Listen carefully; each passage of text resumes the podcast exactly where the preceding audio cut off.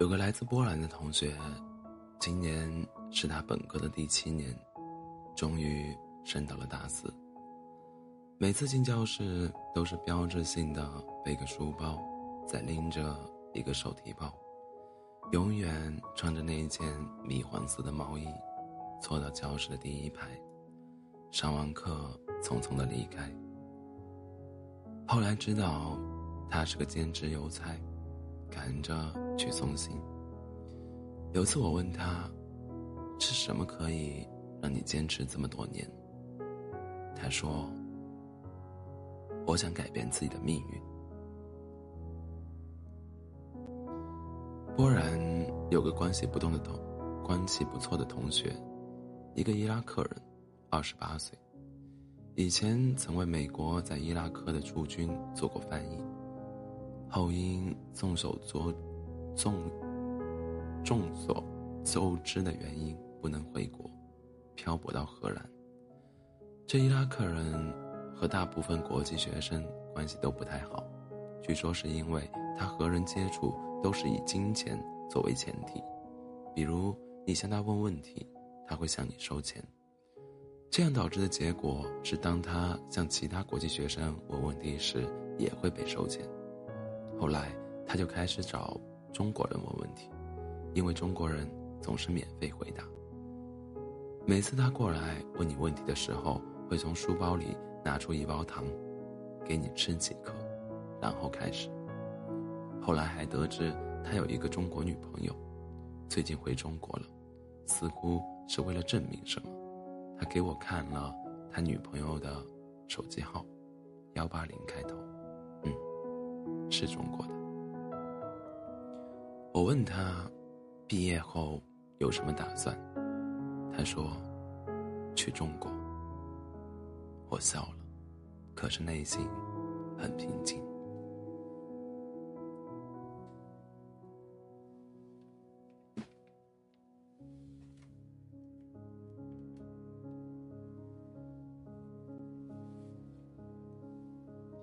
前几天在基金地认识一个人，二十七岁，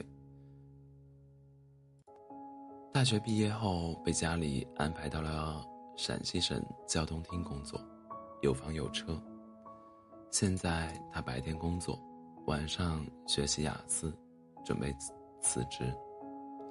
今年九月来荷兰念书，从大一开始念起，本硕连读。我问他。你为什么会做这样的选择？他的回答虚幻的像个梦。他说：“这样做只是为了完成一件年轻时一直想做的事。有些时候，现实给你带来满足的同时，也会带来很多牵绊。你认为是对的，就去做，至少这样不会让自己后悔。”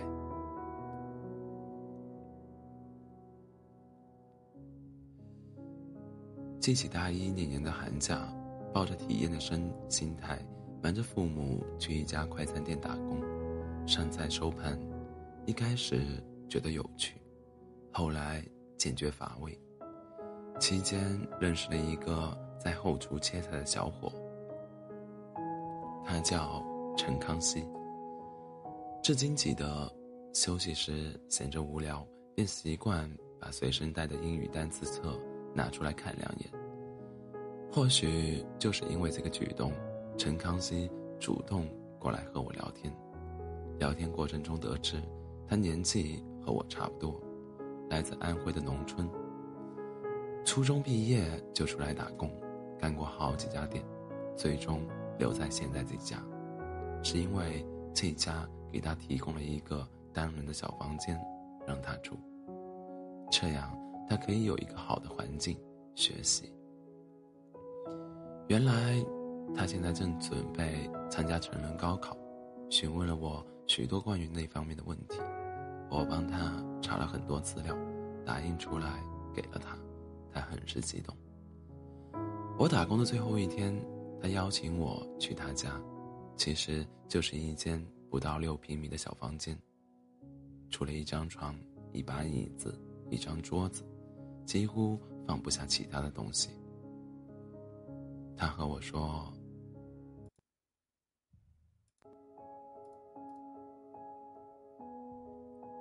一年后，等他攒够了钱，准备去广州，上李阳开放的一所英语学校，先把英语提高。然后他给我看了那个学校的广告，问我好不好。我没说什么，我就记得那晚我说的话很少。不知道为什么，后来临走时，我问他以后怎样才能联系到他。他说他没有手机，住的地方。也一直在变，可能的话到店里可以找到他。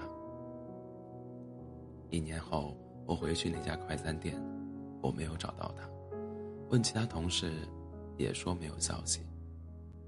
这也是这些年来我最遗憾的一件事。或许他后来真的去了广州，现在也参加完高考，去上了他每天梦想着的大学。又或许他后来认清了这件事，安心的去找了其他工作。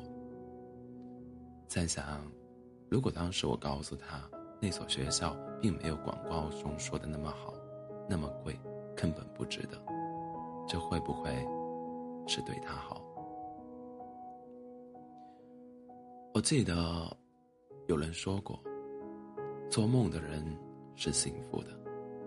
我们能做的。就是不要去惊醒他，愿他现在一切安好。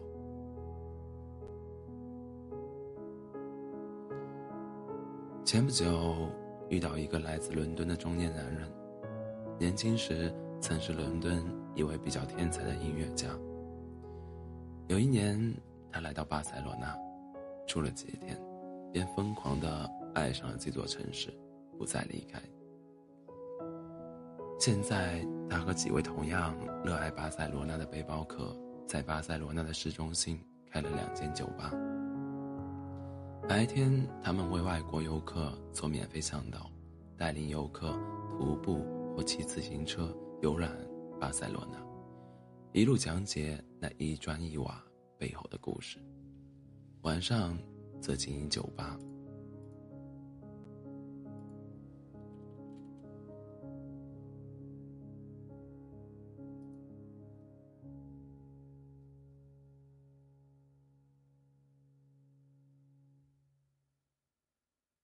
接待世地世界各地的游客，在和他们的交谈中，我看到了他们眼神中透露出的那一丝可见的幸福。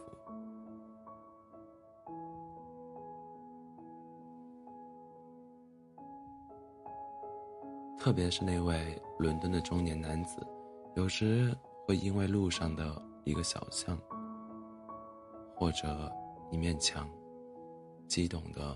手舞足蹈，加上英国人普遍喜欢的华丽的修辞，那样的讲解让你也不会，也会不由得爱上这座城市。在西，在西西切斯的海边遇见一位背着大海弹。背着大海弹吉他唱歌的女歌手，那时正值太阳快下山的时候，和煦的阳光洒在她的侧脸，天色渐渐呈现出迷人的红色。她背后的沙滩上悠闲散步的人们惬意的行走，至今我都不能忘记那一刻。他闭着眼，微笑着，唱着我听不懂却又听得懂的歌。他面前的长椅上坐着的人，包括我，那一刻被幸福包围。有时他唱完一首歌，有人会上去和他交谈，听不懂他们在讲什么，可是他们都面带微笑。我不知道他有着什么故事，为什么漂泊到这里，以他的创作和歌声去参加个好声音，绰绰有余。或许早已出名，但是他为什么出现在这里，我不知道。我知道的是，他很幸福，听他唱歌的人也很幸福。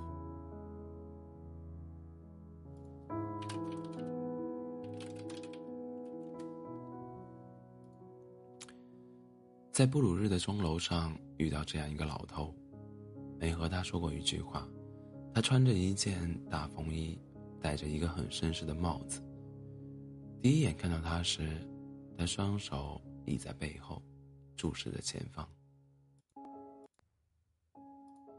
我一圈转下来看到他时，他还是保持着这个动作。